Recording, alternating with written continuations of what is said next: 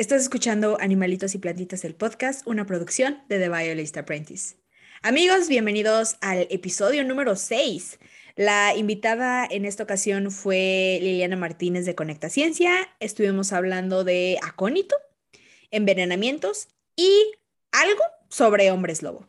Espero que disfruten este episodio.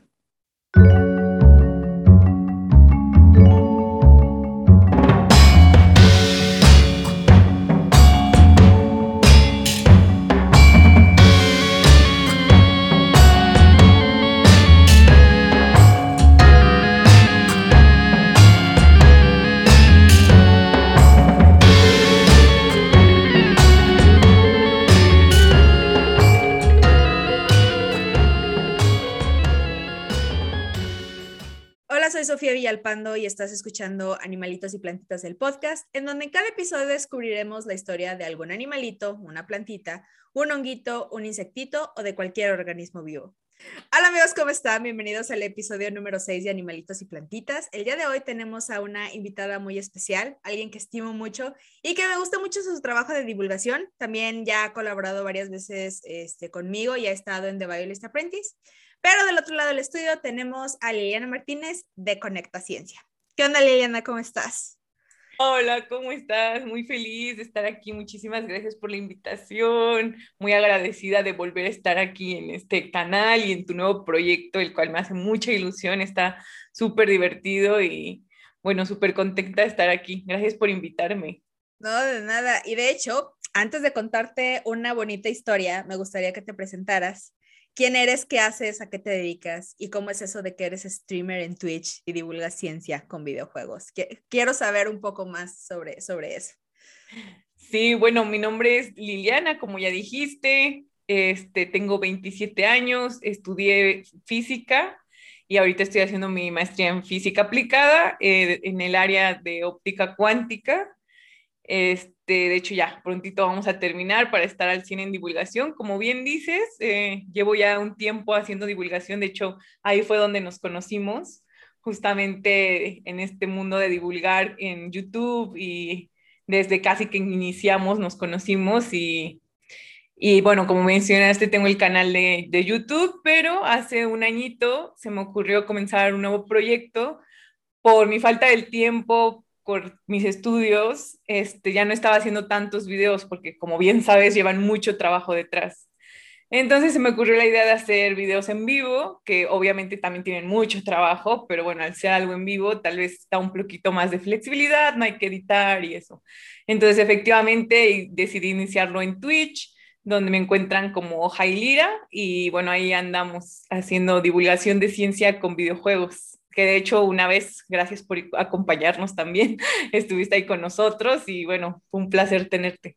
Ahí estuvo, ahí estuvo muy, muy interesante y me gustó mucho, la verdad, la, la propuesta que tiene Liliana para hacer divulgación. Como lo mencioné, a mí me gusta muchísimo y, y la manera en que lo hace. Pero el día de hoy, Liliana, no hombre, sí. te voy a contar una historia muy, muy interesante. Pero este, fíjense que le cambié la historia a Liliana, le dije, ah, vamos a hablar de, de esto, iban a ser insectos, pero después me enteré que a Liliana no le gustan los insectos. Entonces, antes eh, de empezar con la introducción de, del podcast y de la, de la historia de este episodio, quiero saber, Liliana, ¿por qué no te gustan los insectos? Tanto que yo los amo y los adoro y tú que no, no te gustan. Sí, ya sé. Un día me desahogué ahí en Twitter, ahora mi Twitter es como mi diario de vida. y ahora ahí me desahogué y he tenido muy malas experiencias. No sé qué suerte tengo en mi casa. Este, no tengo un jardín tan amplio, es uno pequeño, ¿sabes? Donde cabe, pues, de suerte tal vez un auto pequeño.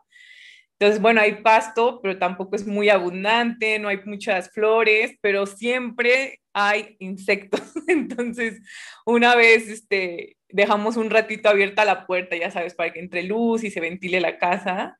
Y ya aquí entró como Juan por su casa, un gusano gigantesco, de verdad.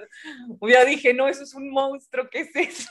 Después vi que era un gusano. No sé qué clase de gusano, pero era muy grueso y muy largo y así grandote y arrugado y, y de color como rojito. Me dio mucho miedo. Yo dije, no, ya me voy a morir. O sea, no te, no te dan asco, te dan miedo. Me dan miedo, sí, de verdad me dan miedo. Entonces también las abejas no, abejas no me dan miedo. Eh, los mosquitos me dan mucho estrés porque no dejan dormir. Pero no, las cucarachas no las soporto, me dan mucho miedo, mucho, mucho miedo. Temo que un día esté tal vez durmiendo y que llegue una cucaracha y se me suba la cara. No te preocupes, porque el día de hoy te voy a contar una historia muy intrigante sobre un evento ocurrido en 1856 en una cena en el pueblo escocés de Dingwall, en donde un sirviente confundió un rábano picante con acónito. Spoiler alert, de una vez para que ni te emociones, esta historia termina mal. Dios, no. Entonces, mira, no son insectos, pero tampoco no es algo muy bonito. Entonces, ahí te va. En una noche de martes en el pueblo escocés de Dingwall, donde el gobernador Iver de Dingwall, el, padre Jay Gordon y el padre Angus Mackenzie se reunieron a cenar junto con el dueño de la finca de Findon Black Isle, John M. Donald de Torriden, y las damas miembros de su familia. Después de cenar, el padre Gordon se quejó de que tenía la boca reseca, tomó un trago de agua y se retiró de la mesa. John Donald también se sentía mal, quejándose igualmente de una sensación de sequedad en la boca y la garganta. Él tomó un sorbo de agua y salió al aire libre a caminar de un lado a otro. El otro sacerdote que estaba en la cena también se enfermó. Todos los síntomas de los que habían asistido a la cena eran iguales, pero no en la misma intensidad. La atención médica llegó rápidamente, los sacerdotes fueron encontrados vomitando y sufriendo de una manera terrible. Nada pudo aliviar su agonía y a los pocos minutos murieron. El gobernador y John Donald, sintiéndose seguros de que todos habían tomado algún veneno mortal, siguieron caminando rápidamente y finalmente dominaron sus síntomas. Este ejercicio, sin embargo, no habrían podido hacerlo si hubieran comido tanto veneno como los otros, porque las damas ni siquiera se enfermaron. Lilian, antes de seguir con, con, la historia, ¿te has intoxicado alguna vez con lo que absolutamente sea? Sí, y no me lo vas a creer. De hecho, ahorita que estabas comentando, y de hecho, bueno, por antes que nada, me parece interesante que sea una historia que no tiene final feliz, pero que no tiene que ver con insectos. Gracias por pensar en mí. no, no, no, de nada. Pero me gusta, me gustan estas cosas de que termina mal. Entonces, sí, yo también he tenido una experiencia así. Fue medio raro porque más bien fue por un exceso de cacahuate. Entonces yo comí muchos cacahuates, este, maní, Ajá. Maní, eh, crudos, me gustan, me gustan en todas las presentaciones, en mazapanes, en mantequilla, en lo que sea, me gusta mucho el cacahuate. Y una vez, pues yo estaba muy feliz y comía literalmente una vez, me comí un kilo en un día crudo, no lo hagan gente, por favor, no sean como yo. Y llegó un punto donde me empezaron a salir ronchas y yo no entendía por qué, o sea, muy chiquitas y luego se fueron agrandando y pues ya la cosa fue empeorando y tenía en todo el cuerpo y ya pues tuve que ir al hospital, al médico y ya él me dijo que efectivamente se me estaba haciendo una intoxicación por exceso de cacahuate. Ah, pero no, pero bueno, te iba a decir, no eres alérgica, pues sí, pero llegaste a un punto de que ya te estaba haciendo daño. Exacto. Sí, de hecho me dijeron que si continuaba así, pues mi cuerpo como que ya no lo iba a aceptar, ¿no? Entonces podría ser un tipo de alergia, pero más bien generada por mí misma, ¿no? De tanto, de tan, tan intoxicada que estaba de cacahuate. De ahí en fuera, así como hongos o cosas así raras, no, nunca, nunca he probado. O bueno, nunca he ingerido alguna veneno más allá. Me lo dices porque soy bióloga, ¿verdad, Liliana? Este, no. No, ni, yo, ni yo tampoco. Nunca he probado nada, nada de ese tipo de extraño, porque, mira, una de las cosas que sé, y ya lo he comentado en otro episodio, tengo un estómago muy sensible. Entonces, yo sé que si como cualquier cosa que no estoy acostumbrada, o sea, lo más probable, no tengo ni siquiera que verlo en ningún lado, es el que me va a hacer daño. Entonces, mejor no. Ahí te va. Habiendo, habiendo sido enviado un mensaje de a Edimburgo al Lord Advocate, el sheriff llegó rápidamente al lugar de los hechos, trayendo consigo al doctor Christensen y M. Lagan, pero mucho antes de que llegaran ya se, ya se había aclarado el misterio. El roast beef era la pieza principal de la mesa y el rábano picante que rara vez se da en Escocia. Pero por desgracia, en esta ocasión el anfitrión estaba deseoso de exhibir en su mesa este manjar inglés. Un sirviente había sido enviado para desenterrar rábano picante que crecía en el jardín, pero en su lugar arrancó acónito, también llamado anapelo azul o matalobos de flor azul. La cocinera, al no reconocer que se había equivocado de ingrediente, lo rayó en una salsa para el asado. El gobernador comió asado, pero con moderación, ya que fue el último en enfermarse y finalmente se recuperó. Los otros que estaban ahí luego fueron atacados con los mismos síntomas fatales. Las damas comieron cordero y ahí se escaparon de esta tragedia. Lo más notable de esta historia es que hay realmente muy poca semejanza entre la raíz de rábano picante y la de acónito. La raíz de rábano picante es larga y fusiforme con epidermis amarilla e internamente es blanca y no cambia de color con la exposición del sol hasta que se seca mientras que la raíz del acónito tiene forma de grifo y generalmente está hinchada y desprende muchas fibras. La epidermis es de color marrón oscuro, blanca por dentro, más esponjosa y no tan dura como el rábano picante, porque cuando la raspas tiene un color rosado. Y de hecho, en tu cabeza no pienses en el rábano que conoces que es rojito. Ese es otro tipo de rábano. Esta es una, una, una variedad diferente que se llama rábano picante. Pero no importa qué tan diferentes sean estas plantas, porque incluso hoy en día el acónito se confunde fácilmente con una hierba comestible. Esta planta herbácea perenne, robusta y de bajo crecimiento se encuentra en los jardines y en la naturaleza en toda Europa y en Estados Unidos. Las espigas de flores azules mm, son entre azul moradas, dan a la planta el nombre común de acónito, porque el sépalo superior tiene forma de casco o capucha. Todas las partes de la planta son extremadamente tóxicas. Incluso los jardineros deben llevar guantes siempre que se acerquen a ella. Y los mochileros no deben dejarse tentar por su raíz blanca en forma de zanahoria.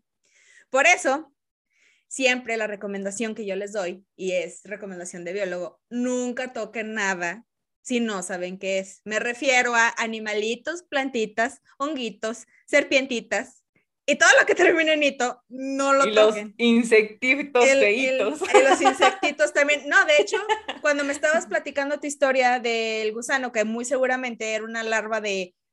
Puede, hay tres opciones. Larga de, de mariposa, de polilla o de escarabajo.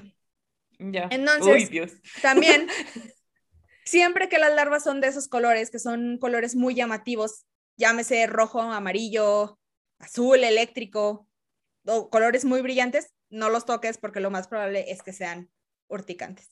También, no sé si alguna, digo, ya sé que los físicos no es común que salgan a campo porque se estudia cosas más teóricas, pero a lo mejor este, en alguna expedición o alguna vez que saliste de vacaciones, igual en tu propio jardín, aparte de eso, no sé si te ha tocado ver este tipo de, de insectos que si están muy raros o larvas que están bien raras y lo más probable es que es, ay, no, mejor. Y a ti cuando te dan miedo, pues es más fácil, ¿no? Pero gente que es muy curiosa, ahí va y las va y las picotea y las toca, entonces. Las quiere agarrar, sí, sí, no.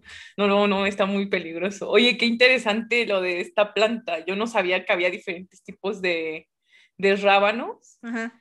Sí, ¿no? Rábanos, ¿sí? Ajá. Este, y ah, de hecho me acordé de tu video sobre el pigmento azul, ¿no? Lo difícil que es encontrarlo. Y bueno, esta tiene, esta planta, otra, ¿cómo se llama? Acónito.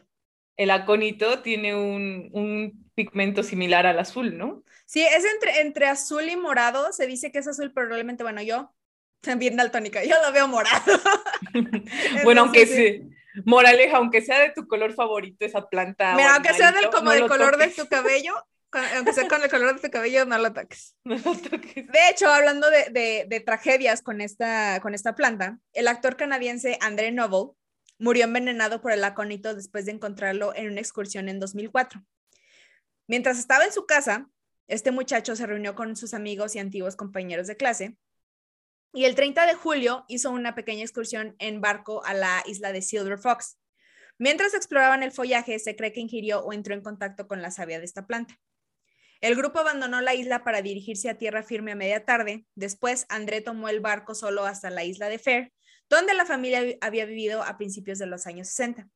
Ahí, André iba a cenar con su tía en la cabaña de su padre. Se comió la mitad de la cena y dijo que no se sentía bien.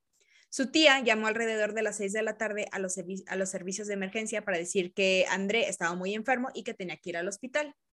Una ambulancia estaba esperando en el muelle cuando André llegó tras un viaje de 15 minutos en barco desde Fair Island. Tenían previsto llevarlo al hospital de Brookfield a unos 25 kilómetros de distancia, pero a las 7 de la tarde André estaba muerto. Jack Strong, horticultor de Terranova, dijo que ingerir tan solo 5 mililitros de savia de acónito puede ser mortal e incluso si uno se expone externamente. En la piel, una cantidad suficiente puede provocar una intoxicación. Por eso, si se entra en contacto, hay que lavarse las manos rápidamente o usar guantes. Si el contacto ha sido accidental, puede ser que el tallo o las hojas que se hayan roto y la savia haya salido y se haya metido en un corte o inclusive a través de la piel. O sea, no necesita estar cortado, o sea, de todas maneras penetra. Y este muchacho, como referencia, su más grande éxito fue una película que se llama Sugar, que es una película LGBT que sí tuve que buscar, porque normalmente tengo mi diccionario en mi cabeza de celebridades y de películas y me sé muchas referencias, pero este actor sí lo tuve que googlear, porque la verdad es que no tenía ni idea, pero fue una tragedia porque de ir a campo, o sea, seguramente tocó la planta y así de rápido y eficaz funciona, o sea, también como los, los sacerdotes de la cena, o sea, te lo comes, te empiezas a sentir mal y no hay nada de que, ay, voy al hospital, no, en lo que lo piensas ya te moriste. Entonces, aguas con eso. Es que es lo, lo, lo, lo fuerte, ¿no? De esta, es que justamente no es necesario que la ingieras, ¿no? Con incluso te rosa y pues supongo que a través de la piel te puedes comenzar a, bueno, lo mencionaste, ¿no? Te intoxicas, entonces, uff, qué fuerte. Sí. Da miedo. Y tú te, te preguntarás, mi estimada Liliana, ¿qué causa este veneno? No te preocupes, claro. aquí te digo el, veneno, el veneno del acónito es un alcaloide llamado aconitina. Paraliza los nervios, baja la presión sanguínea y acaba deteniendo el corazón. Los alcaloides son compuestos orgánicos que en muchos casos tienen algún tipo de efecto farmacológico en los seres humanos o los animales. La aconitina es la más concentrada en las raíces y semillas de la planta. Cuando se consume, actúa abriendo los canales de sodio que ya son sensibles a las tetradotoxinas lo que aumenta la afluencia de sodio a través de los canales y, retrasa la repolarización, haciendo que la víctima se excite fácilmente y sea más vulnerable a la insuficiencia cardíaca. El veneno paraliza aún más los nervios, reduce la presión sanguínea y luego detiene gradualmente el corazón. Este envenenamiento se produce por una gran dosis de acónito. Una cantidad mucho más pequeña solo provoca algún malestar estomacal y adormecimiento de la cara y la boca. Y de hecho, como nota, lo que sé, porque lo estuve investigando cuando hice esta historia, es que usan el acónito en pequeñas cantidades en la medicina china tradicional. Bueno, es que en la medicina china tradicional que no utilizan, entonces... Ahí hay de todo. Entonces, sí. Básicamente, la ingestión de esta planta o de sus raíces puede provocar vómitos severos y luego la muerte por asfixia incluso, como lo mencionaste y como lo dije anteriormente, el contacto casual con la piel puede provocar entumecimiento, hormigueo y síntomas cardíacos. La conitina es tan potente que los científicos nazis le encontraron útil como ingrediente para balas envenenadas.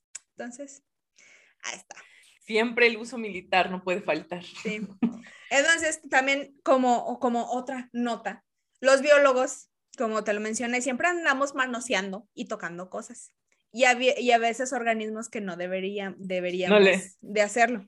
No le temen al éxito. No le, no, le tenemos eh, miedo al éxito. Y de hecho, yo aprendí esto. Primero, no soy de las personas que van y que, ay, veo, y luego, luego agarro, porque también soy muy, muy precavida. Ya después lo fui aprendiendo. Pero tengo una, una, anécdota. Una vez este, estaba en el jardín botánico de la universidad donde estudié. Para los que no saben, estudié en la Universidad Autónoma de Aguascalientes, en Aguascalientes. Entonces ahí hay un jardín botánico que se llama Nezahualcóyotl. No sé qué estaba haciendo, no me acuerdo qué nos mandaron a recolectar y creo que estábamos buscando, no sé, ponle tú, insectos, los que te encantan. Entonces, mis favoritos. tus favoritos. Entonces, la persona que estaba ahí nos dijo, nada más tengan cuidado con la ortiga a mí como que me entró por un lado y me salió por el otro y me valió gorro. Resulta que no sé qué, que no sé en dónde metí la mano, pero adivina dónde metí la mano. En algo tóxico o algo que te lastimó. Sí, en la ortiga, donde nos en la ortiga, que no metiéramos la mano. Entonces se siente horrible. Te empieza, haz de cuenta que es, tiene esa planta, tiene pelos urticantes. Entonces cuando metí la mano, pues me empezó a picar la mano, pero horrible. No sabes si te estaba dando comezón o te dolía o qué era, pero feo. Entonces, por eso la recomendación aquí es no metan la mano donde no tienen que meterla. Y, menos, más donde te advierten. Ajá, y más donde te advierten de, nada, metas la mano, por favor. Entonces, el acónito, que en inglés se conoce como wolfsbane, crece de forma natural en las zonas montañosas de la mitad del norte del planeta. Y también se plantan en los jardines por sus flores de color azul o púrpura intenso que continúan floreciendo mucho después de que otras plantas perennes se desvanezcan por la temporada. En la mitología griega, el acónito surgió del escupitajo del sabueso de tres cabezas, Cerbero, cuando Hércules lo sacó del Hades, o sea, del inframundo. La leyenda dice que recibió otro de sus nombres comunes, matalobos, porque los antiguos cazadores griegos lo utilizaban como cebo y veneno para flechas para cazar lobos. Aunque las tradiciones de caza se perdieron, la planta conservó su nombre común en la Edad Media, donde los lobos y los hombres lobo eran un auténtico temor en Europa. La gente asustada recurría al cultivo del acónito para protegerse, ya que las supersticiones decían que los hombres lobo podían ser repelidos por la planta o incluso domesticados por ella. Otros, sin embargo, creían que el contacto con el acónito en luna llena podía provocar el cambio de forma.